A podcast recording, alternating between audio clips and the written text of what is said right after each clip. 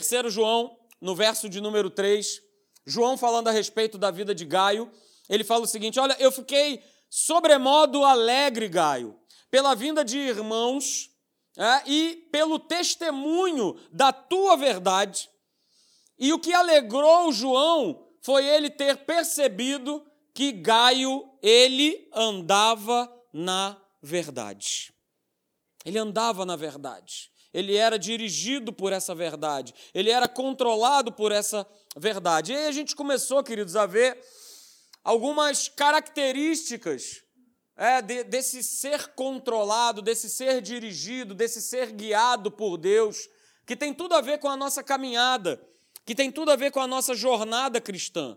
Porque nós estamos numa jornada, amém? Não se iluda achando que andar com Deus é uma jornada de 100 metros, é uma jornada de 200 metros. Eu não estou falando de coisa humana, né? não estou falando de distâncias naturais, mas o que eu quero exemplificar é que andar com Deus não é um, um tiro, um tiro curto, mas na verdade é uma jornada longa, é uma jornada para a eternidade. E essa jornada, ela passa por processos e ela tem algumas características que nós começamos a ver. A primeira delas que nós falamos é, é que andar com Deus começa com uma chamada. Todos nós aqui fomos chamados para desempenhar é, algum tipo de papel ou serviço ou influência na vida de alguém. Eu não estou falando a respeito de ministério, ok? Não estou falando a respeito de dons ministeriais, de chamada pastoral ou de chamada apostolar, não é isso. Eu sei que alguns aqui possuem essa chamada, mas todos nós aqui, sem exceção, fomos chamados para nós sermos bênção na vida de alguém, seja no teu local de trabalho, seja no prédio onde você mora, né? seja no local onde Deus te plantou.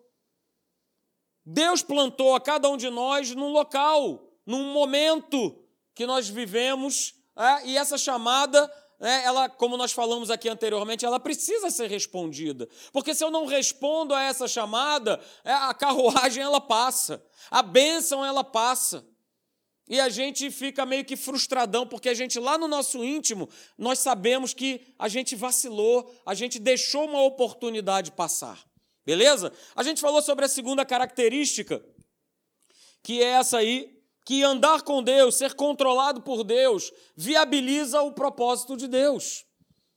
Ele nos chama segundo o seu propósito. O propósito não é meu, o propósito não é seu, o propósito é dele. Então, andar com ele, se, é, se permitir que ele controle, que ele dirija, que ele governe, vai viabilizar o propósito dele, o propósito nas nossas vidas. A gente não está aqui dando um passeio nessa terra. A gente não está aqui, né? Como eu sempre falo, né? É como nós aprendemos um dia em biologia. Ah, todo ser vivo, ele nasce, cresce, reproduz e morre. É muito pouco. Somos filhos de Deus. O Espírito Santo habita em nós. E nós temos um propósito a desempenharmos. A gente falou sobre isso aqui. Falamos também sobre essa terceira característica que diz que ser controlado por Deus, andar com Deus, é nós sermos direcionados por Deus. Quando eu sou dirigido pelo, por Ele, quando eu sou controlado por Deus, quando eu sou guiado, como nós vimos nos textos base, né, que nós já lemos, é, isso tudo vai me dar uma direção a ser seguida. Pastor, mas às vezes é a direção que eu não quero. Amém, glória a Deus, porque eu quero fazer a direção que Ele quer que ele quer propor, que ele está mostrando que eu tenho que caminhar, que você tem que caminhar na tua vida. E queridos, essa certeza ela bate uma coisa chamada paz. A paz que excede todo o entendimento.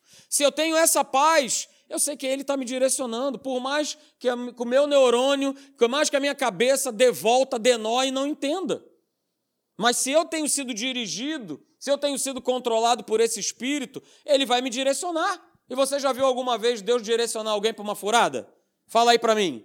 Diz aí para mim, pastor, eu já fui né, dirigido por Deus e Deus me levou para um apuro. Isso já aconteceu na tua vida? Não. Mas nós já fomos direcionados por caminhos que, num primeiro momento, a gente não entendeu. É ou não é verdade? Poxa, por que, que isso está acontecendo? Por que, que Deus está me apontando um caminho que agora eu não estou entendendo? Mas eu sempre falo, as placas vão se levantando. Deus ele vai revelando o propósito dele na nossa vida. E aí, no último domingo, a gente falou a respeito da quarta característica, que andar com Deus transforma a vida do homem. quem pode levantar sua mão e falar, ah, amém, aconteceu, aconteceu isso na minha vida, porque você passou a andar com Ele, porque você passou a ser controlado por Ele. Foi o que aconteceu lá com Abraão, né? Gênesis, capítulo 12, verso 2. Cara, olha só, sai da tua casa, larga a tua parentela, e olha, eu vou te mostrar um caminho que você vai andar. E o texto continua dizendo assim: olha só, você vai ser uma bênção, ser tu uma bênção. Na Bíblia Viva diz assim: olha, você será bênção para outras pessoas. Mas você acha que ser bênção é uma característica natural do ser humano? Sim ou não? Não, não é. Ser uma bênção não é uma característica natural do homem.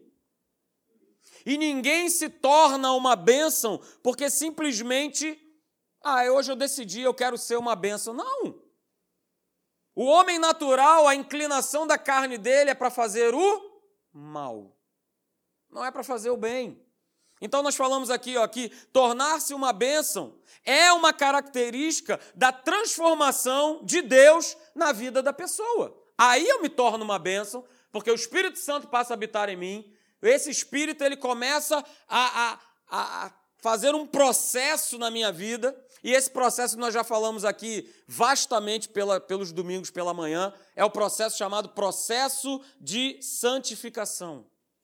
É nós vivemos uma vida de santidade, é nós sermos transformados de dentro para fora, porque essa é a verdadeira transformação de Deus. Então nós falamos aqui que comportamentos, atitudes, hábitos, pensamentos, linguagens são mudanças que são operadas primeiramente no nosso interior. Não adianta o homem, ah, eu quero mudar, ah, eu, eu, eu quero, ah, esse ano de 2019, né? Aliás, quando tem virada do ano, tem muita essa questão, né? Ah, agora 2019 eu vou mudar isso, eu vou mudar aquilo. 2019 eu vou entrar naquela academia. 2019 eu vou parar de tomar refrigerante. Ai, escutei um ai, ai. Mas nós, por nós mesmos, na maioria das vezes a gente não muda nada. E mais interessante é que nós também não mudamos ninguém. Guarde isso. Ninguém muda ninguém. A gente não consegue se mudar. A gente vai mudar outro? Não muda. Se não houver uma mudança de interior, uma mudança promovida por Deus, não adianta. Ninguém muda somente querendo mudar. Mas precisa haver a ação de Deus. E aí a gente falou domingo passado, é? Vamos lá. A gente falou domingo passado que mudança na vida de uma pessoa é consequência da operação, da presença de Deus e da sua palavra. Não vai ter mudança eficaz mudança verdadeira e genuína sem a operação da presença de Deus e da Sua palavra. Não tem como. O homem não é transformado se não houver a operação desses dois elementos: Espírito Santo, palavra de Deus. Espírito Santo e palavra de Deus. E aí nós falamos também é que ser uma bênção sem uma aproximação de Deus e da sua palavra é impossível eu não tenho como ser transformado se eu não me aproximar de Deus e da Sua palavra. E aí nós terminamos de ler, é um texto que está lá em Mateus, capítulo 24, verso de número 12, lá no finalzinho, diz assim: olha, e por se multiplicar a iniquidade, o amor se esfriará de quase todos. E muita gente tem a compreensão de que esse texto está falando da, da turma lá de fora. Queridos, lá fora, o amor não se esfriou, não, o amor não existe mais. Ele está falando da igreja. E por se multiplicar a iniquidade, o amor se esfriará de quase todos. Sabe por quê? Porque quase todos, eu estou falando da igreja, quase todos se afastarão de Deus. E sabe o que é legal? Eu estava conversando com uma pessoa, acho que até aqui da igreja, no que diz respeito a esse se afastar de Deus. Muitas pessoas dentro da igreja têm se afastado de Deus, você sabia, por motivos lícitos? por motivos lícitos. Tem se afastado de Deus por motivos que, ah, não, tem se afastado de Deus, pastor, porque está adulterando aí, né, está roubando. Não, não, não por esses motivos. Mas tem se afastado de Deus por motivos que são lícitos. Mas legal que o apóstolo Paulo falou que todas as coisas nos são lícitas. Mas a gente precisa saber quais são as coisas que nos convêm. E aí eu vou mais além nessa questão do amor se esfriar. Fala a respeito né, desse afastamento de Deus. E às vezes as coisas lícitas pode ser o teu trabalho, que pode estar te afastando de Deus. E aí a gente começa a colocar para nós mesmos a desculpa de não, mas é o meu trabalho, né? Deus sabe. Pastor sabe, já falei com ele. É o meu trabalho. Não há nada de errado e é algo lícito, mas a gente precisa ter dentro de nós um espírito de sabedoria e de revelação, aleluia, no pleno conhecimento dele, para saber o que, que está me afastando de Deus. Às vezes pode ser a tua família que está te afastando de Deus. E a justificativa é: não, pastor, mas eu mas eu estou aqui ó, buscando. Ontem mesmo a gente estava vendo uma foto de uma pessoa e eu comentei com a minha esposa no carro, né, eu falei, rapaz, eu, eu, eu, assim, foge do meu, do meu entendimento natural. Uma pessoa que andava com Deus, que estava na igreja e que hoje está na bebedeira, está no vício, está nas festas, está nas baladas, está com a justificativa, não, sabe o que é? Meu maridão, ele gosta de beber, de farra, então, para eu não perder o meu casamento, eu, ó, eu fui para farra, eu fui para eu fui para xaropar também junto com ele, aleluia. Olha que estratégia, né? Do inferno. Que estratégia do inferno? É, do inferno. E vão os dois para o inferno. Mas a justificativa é essa. Não, olha só, é o meu marido. Como é que eu vou abandonar meu marido? Não. Como é que eu vou continuar na igreja? Né? O meu marido. Então a gente precisa pensar e colocar no nosso coração essa questão de o amor se esfriará de quase todos, para que nós não venhamos ser cometidos desse esfriamento. De nós estarmos esfriando, esfriando. E é o exemplo que o pastor Hélio sempre usa aqui, né? Enquanto eu estou ligado na tomada, eu estou quente, aleluia. Uh! Aleluia, e tal, e tamo, e oro, e busco a Deus, e ouço mensagem, leio a Bíblia, uh, aleluia! Mas um dia a tomada eu puxo, puf, Continua estando quente? Sim. É só você lembrar o exemplo do ferro elétrico. Você tira ele da tomada, ele esfria? Rapidinho? Não, ele continua quente. Só que ele vai se esfriando. Porque ele não está mais o quê? Conectado na tomada. E ele vai se esfriando, se esfriando, até o ponto dele estar tá friozinho, friozinho. E é o que acaba acontecendo muitas vezes na nossa vida. E a gente, para Deus, a gente tem desculpa. Nem tá isso aqui no esboço, tá? Estou até fugindo aqui do tema. Aleluia, vamos embora.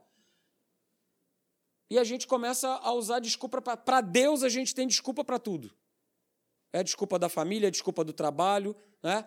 É desculpa. A Mariette botou um negócio no zap que eu já tinha falado aqui, logo que eu cheguei aqui na igreja, né? Aí ela botou de novo. Tem a ver, aleluia. A gente tem desculpa para tudo. Ah, não, pastor, eu não vou para a igreja porque hoje está calor, está muito calor. Mereço uma praia, né? Uh, que maravilha. Tem que ir para uma praia. Não, pastor, hoje eu não vou para a igreja porque está frio. Aí dá aquela vontade, né, de, de ficar debaixo da coberta. Ah, pastor, eu não vou para a igreja hoje porque eu briguei com a minha mulher. Então como é que eu vou estar tá lá? Ô, oh, Senhor, é, Cristo levou. Não, não tem, não, não tem, não vai dar liga, porque eu briguei com ela. Né? Então não tem como. Mas se a gente for para o nosso trabalho, pode estar tá frio, você vai. Pode estar calor, você? Vai. Pode estar brigado com a mulher, você? Vai. Não tem desculpa. Está cansado? Vai. Mas para Deus, uh, tudo tem desculpa. E é o famoso frase do inferno. Anote: Deus sabe. Pastor, Deus sabe. Ele sabe. Ele sabe que tu não quer nada com ele. Sabe que tu está levando a vida Entendeu? De qualquer jeito. E a gente precisa, queridos, olha, eu falo isso para você com, com maior amor, porque eu, eu tenho essa preocupação dentro do meu coração, sabe? Aquele que está de pé, a gente precisa se cuidar para a gente não cair. Porque não há ninguém aqui, dentro desse auditório, a começar por mim, que a gente não precisa estar tá atento, que a gente não precisa estar tá ligado e não perceber assim: caramba, eu estou me esfriando. Eu estou ficando frio, eu estou perdendo aquela aquela liga, aquela alegria, aquele prazer de estar na casa de Deus, porque as outras coisas têm, têm tirado, têm puxado, têm roubado esse lugar. Mas vamos lá, isso aí foi só um, um parêntese do Espírito, aleluia. Vamos continuar aqui, vendo a nossa quinta característica. A quinta característica de ser controlado, de ser dirigido por Deus, andar com Deus, sempre irá produzir uma vida bem-sucedida. Diga amém sempre, sempre vai produzir uma vida bem-sucedida. E aí em Gênesis, lá, que é o texto que a gente tem lido, Gênesis capítulo 12, verso 1 e 2, é? diz assim: O Senhor disse a Abrão: Sai da tua terra, da tua parentela, da casa do teu pai, e vai para a terra que eu te mostrarei. De ti eu farei uma grande nação, e te abençoarei, e te engrandecerei o nome. Se tu uma bênção. Olha que interessante que diz lá no verso 2: Olha, eu te abençoarei e eu te engrandecerei o nome. E aí, no que diz respeito a essa questão de vida bem-sucedida, de nós sermos abençoados, a gente precisa entender duas coisas, queridos. Acompanhe aí comigo. A gente precisa entender duas coisas. A primeira delas é essa: somente Deus, diga, somente Deus Somente Deus é a origem, é a fonte, é o autor de toda a benção. Somente Ele e mais ninguém. Abra comigo lá em Gênesis, vá um pouquinho mais à frente. Gênesis capítulo 24, verso 1. Gênesis 24, verso 1 diz assim: Era Abraão já idoso, bem avançado em anos, e o Senhor em algumas coisas o havia abençoado. Amém? Não, isso. Aquele que está dormindo, diga amém. Opa, peguei, hein? Ele já era bem avançado em anos. E diz aí o texto que o Senhor, em tudo, diga em tudo, o Senhor em tudo o havia abençoado. Havia abençoado Abraão em tudo. Então, queridos, não existe outra fonte abençoadora que não seja Deus. Porque o Espírito que reina sobre esse mundo e que governa esse mundo, que governa o coração e a mente das pessoas, o espírito que está aí fora, ele não é um espírito abençoador, ele é um espírito que não constrói, que não edifica, muito pelo contrário. É o espírito das trevas que quer trazer destruição, que quer trazer divisão na vida das pessoas. Não é isso? Vamos comprovar isso? Lá em 2 Timóteo, capítulo 3. Abra comigo, por favor. 2 Timóteo, capítulo 3, do verso 1 ao verso 5. Você vai ver exatamente isso que eu acabei de falar. O espírito que reina nesse mundo é um espírito de trevas, é um espírito de maldição.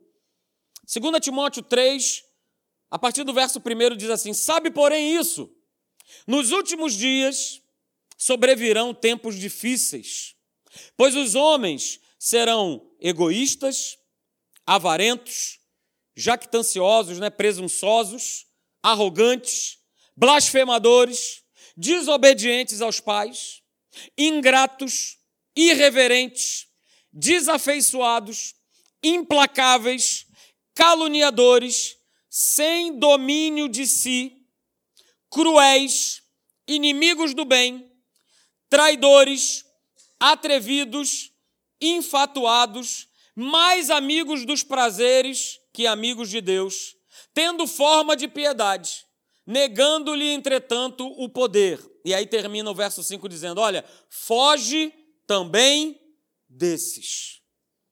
Então, queridos, olha só, do ponto de vista bíblico, no que diz respeito à nossa vida, só existem duas possibilidades. Ou eu vivo de maneira abençoada, ou eu vivo deixando de ser abençoado. Só existem essas duas possibilidades. bênção ou maldição, vida ou morte. É o que está lá em Deuteronômio, capítulo 30, no verso 19. Eu coloquei aí para você o texto. É. Olha o que, é que Deus ele fala. Essa versão aí está na Bíblia Viva, por isso que eu coloquei. Hoje eu dei a vocês a oportunidade de escolherem a vida ou a morte, a bênção ou a maldição. E aí Deus diz: ó, oh, escolham a vida, sim, para que vocês e os seus descendentes possam viver. Escolhe, é uma escolha. E está muito claro, queridos, que ser controlado por Deus, ser dirigido por Deus, viver nesse, nesse caminho, né? nesse caminho da bênção, nesse caminho que traz vida, isso não acontece à toa, isso não acontece de graça. Isso está relacionado diretamente ao fato de eu e você, nós andarmos com Deus. Deus, ele é essa origem, como nós lemos anteriormente, ele é a fonte, ele é o autor da bênção. Agora, essa bênção, ela está direcionada para alguém. Você concorda comigo? Ele é tudo isso. E ele quer abençoar quem? Ele quer abençoar o seu povo. Ele quer abençoar a mim e a você. Ele quer abençoar o povo de Deus, aquele povo que tem aliança com ele. Já no Antigo Testamento era assim. Você quer ver só? Abra lá em Números, capítulo 22, verso 12. Abra lá, por favor, Números 22, Velho Testamento. Números 22, verso de número 12. Olha o que, que Deus diz, o que, que ele disse para Balaão. Verso 12 lá de Números 22 fala: Então disse Deus a Balaão: Não irás com eles e nem amaldiçoarás o povo. Por quê? Porque o povo é abençoado. Porque o povo é abençoado. Então, queridos, nós, como povo da nova aliança, guarda isso aí, o que Jesus fez na cruz foi garantir a mim e a você a possibilidade real, diga, possibilidade real, a possibilidade real de nós andarmos por esse caminho chamado caminho da bênção ou caminho da fé. Jesus ele garantiu de uma vez por todas que a nova criatura ela pudesse andar nesse caminho da bênção. Sabe por quê? Porque Jesus, ele levou sobre si as nossas dores, as nossas doenças, as nossas enfermidades e ele levou todas as nossas maldições. Ele se tornou maldito. Ele se tornou maldito, queridos, para que eu e você nos tornássemos abençoados. Você quer ver só? Graças a Deus, é isso aí. Gálatas capítulo 3, verso 13, abra lá comigo. Vamos ler esses dois textos que são maravilhosos. Gálatas capítulo 3, verso de número 13. Olha o que, que diz lá. Gálatas 3,13 diz: Olha, Cristo nos resgatou da maldição da lei, fazendo-se Ele próprio maldição no nosso lugar. Aleluia! Porque está escrito: seja maldito todo aquele que for pendurado em madeiro. Verso 14: para que a bênção de Abraão, aquela, aquela que nós lemos lá em Gênesis 12, aquela bênção, para que a bênção de Abraão chegasse aos gentios em Jesus Cristo, assim de, a fim de que recebêssemos pela fé o Espírito prometido. Aquela promessa feita a um homem: olha, cara, larga a tua parentela, larga a tua terra, vai para uma terra que eu vou te mostrar, você vai ser bem sucedido. Você vai ser uma bênção, você vai ser bênção na vida das pessoas. Como nós lemos lá também, né? Que o Senhor em tudo o abençoou para que essa bênção chegasse até nós. Ela chegou até nós, queridos. 2 Coríntios 5, 21, você conhece, eu tenho lido ela aqui parafraseado ela né, nos cultos de quarta-feira. 2 Coríntios 5, 21 diz: Olha, aquele que não conheceu o pecado, ele o fez pecado por nós, para que nele fôssemos feitos justiça de Deus. E aí eu vou usar essa paráfrase que eu estou falando aqui toda quarta-feira. Olha, aquele que não conheceu doença, ele o fez doente por nós, para que nós fôssemos feitos saúde de Deus. Aleluia! É a mesma coisa. É obra redentora, é bênção pura de Deus sobre a nossa vida. Então, queridos, a gente viu é, que existem duas coisas nessa questão de nós sermos abençoados. A primeira delas é que Deus ele é a origem, ele é a fonte, ele é o autor da bênção. E a segunda coisa que a gente precisa compreender e entender é que ser abençoado é uma consequência condicional. Guarde isso. Ser abençoado é uma consequência condicional. Nós, como povo de Deus, somos abençoados se. Seremos abençoados se. Tem uma condição. Abra lá comigo Deuteronômio, capítulo 4, verso 40. Vá lá comigo. Antigo Testamento, Deuteronômio, capítulo de número 4, verso 40. Diz lá o seguinte: Olha, guarda, pois, os seus estatutos e os seus mandamentos que te ordeno hoje. E aí diz lá: para que vá, para que te vá bem a ti e a teus filhos depois de ti, e para que prolongues os dias na terra que o Senhor teu Deus te dá para todo sempre. E bênção maravilhosa para nós e para nossa descendência. Mas diz no início do verso: olha, guarda os seus estatutos, guarda os seus mandamentos.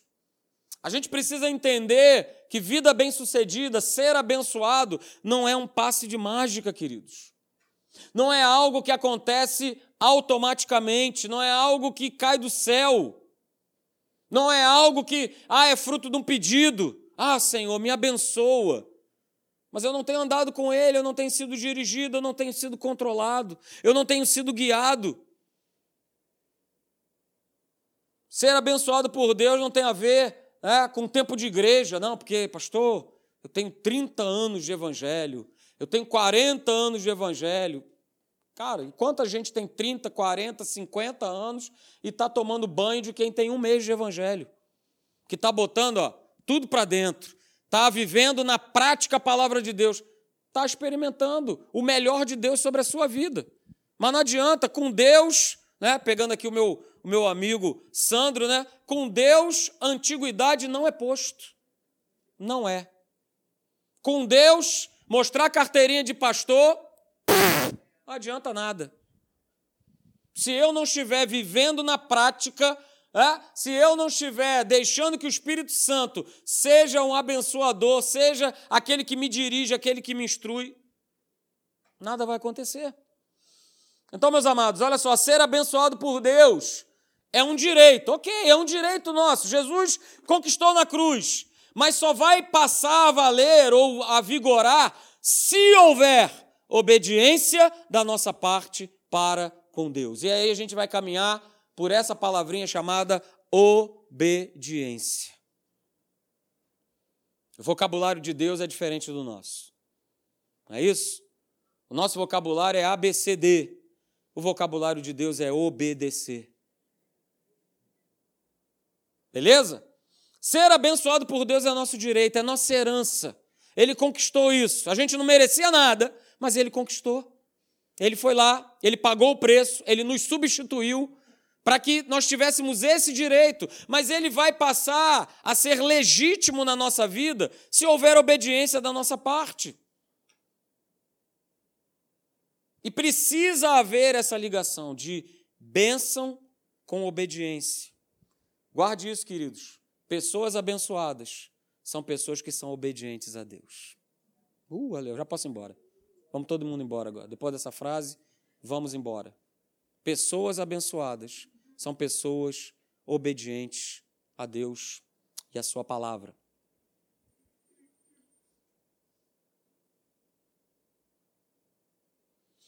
E a gente precisa fazer uma separação, queridos.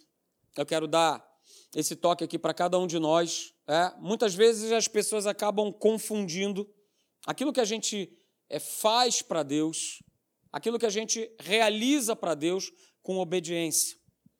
A gente precisa tomar um cuidado muito grande com isso, porque a gente jejua, a gente vem aos cultos, a gente faz vigília, É, a gente faz e a gente faz e a gente faz, e eu posso estar fazendo, posso estar fazendo, posso estar fazendo, posso estar fazendo um monte de coisas, mas não tenho obedecido a Deus, não tenho obedecido a Sua palavra, não tenho seguido aquilo que Ele tem falado para mim na minha vida.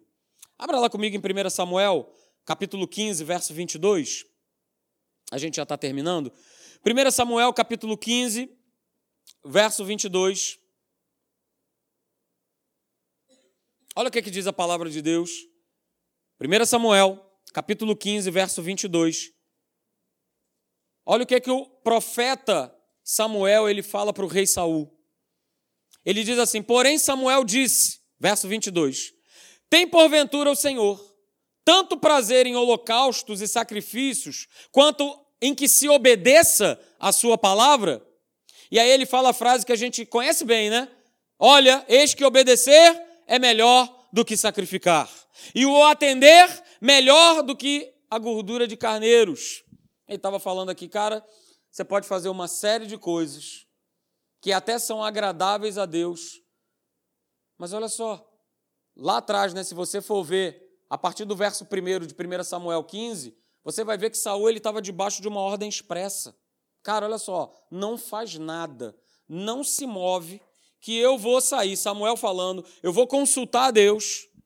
E depois dessa consulta a Deus, ele vai me dar uma direção, ele vai me dar uma ordem e você receberá essa ordem transmitida por mim e você vai passar o povo. Só que Saul estava sendo pressionado.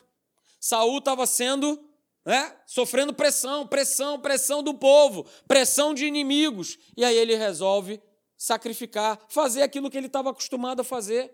Mas existia uma questão, né, uma questão fundamental que ia decidir uma situação que era a obediência. E ele preferiu sacrificar do que obedecer. Então, queridos, guarde essa frase para nós terminarmos. Obedecer a Deus não é ter o desejo de fazer o que nós achamos para Deus. Isso é importante. Isso remonta ao que eu tenho falado aqui alguns domingos, né? eu não vivo esse evangelho, eu não sou dirigido por Deus da minha maneira. Eu não posso estar vivendo o evangelho do meu jeito, do jeito que eu acho, que eu penso, que eu gosto, que tem que ser assim, não porque é assim, porque é assado. Isso não existe.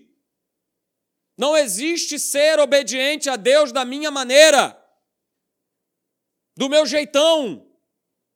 Ah, pastor, porque eu estou acostumado assim. Ah, porque há muito tempo eu fui assim. Não, porque eu vim do lugar que era assim. Cara, paga tudo e seja obediente a Deus. Porque do que, que vai adiantar eu fazer algo para Deus sem a intenção de obedecer aquilo que Ele me pede? Fala aí para mim. O que, que vai adiantar? Queridos, o caminho da fé, que é esse caminho que nós estamos, essa jornada que nós estamos, ele se torna o caminho da bênção, porque ele precisa ser o caminho da obediência. Aquilo que Deus colocou no teu coração, faz. E olha, Deus coloca uma série de coisas no nosso coração. Às vezes, no momento da oferta, Deus coloca algo no teu coração. Cara, olha só, dá tanto. Opa, essa voz do inferno. Não, de onde que veio? Não. Que isso? Não, como é que pode? Aí você vai ouvir uma outra voz que vai falar assim: dá dois merréis. Opa, essa é de Deus. Aleluia. Abracei. Claro, queridos, que para Deus não existe questão de valor. Talvez o seu melhor seja dois reais e ele vai ficar, ó, sorrisão de orelha a orelha, porque ele sabe que o que você está fazendo para ele é de coração. Mas eu preciso perceber aquilo que Deus ele ministra no meu coração no que diz respeito a todas as áreas da minha vida. E o perdão? Ah, pastor, não. De jeito nenhum. De jeito nenhum. Foi ele? Foi ela? Ele que pisou na bola comigo. Então é ele, é ela que tem que vir aqui falar, porque senão, não, pastor, de jeito nenhum. Carinha que mamãe beijou? Vocês sabem. Vocês sabem. Pastor! Eu dou um boi para não entrar numa briga, mas eu dou uma boiada para não sair dela. É o meu direito. É a minha situação. quando na verdade o Espírito já ministrou, cara, quebra o teu orgulho, quebra e vai lá e se reconcilia e pede perdão. Pastor, mas isso dá nó, é o reino de Deus, o evangelho do Senhor Jesus Cristo é para dar nó. O próprio apóstolo Paulo falou, cara, olha só, a pregação do evangelho é loucura. E é loucura. Quem estava no mundão aí, você que era do mundão, você sabe disso. Que era mó doideira. Rapaz, eu vou estar em negócio de igreja, dando dinheiro para pastor, perdendo isso ou aquilo outro, prazeres da carne, para ficar socado numa igreja. Isso é loucura. Mas um dia você obedeceu a voz do Espírito, continua obedecendo, não mudou nada. Você só deu um primeiro passo. E os outros passos terão que ser dados. Aquilo que Deus te pede, faz, obedece. Por mais que a tua carne não queira. E a nossa carne não vai querer mesmo, ela vai lutar, ela vai entrar em conflito. Vai ser um fight aí, bom combate. Né? Uma luta, não, mas. Não, não, mas. Abençoa. Porque a proposta de Deus para a minha vida e para a tua vida é um caminho de bênção, é um caminho de vitória. Amém, queridos? Vamos ficar de pé, vamos orar.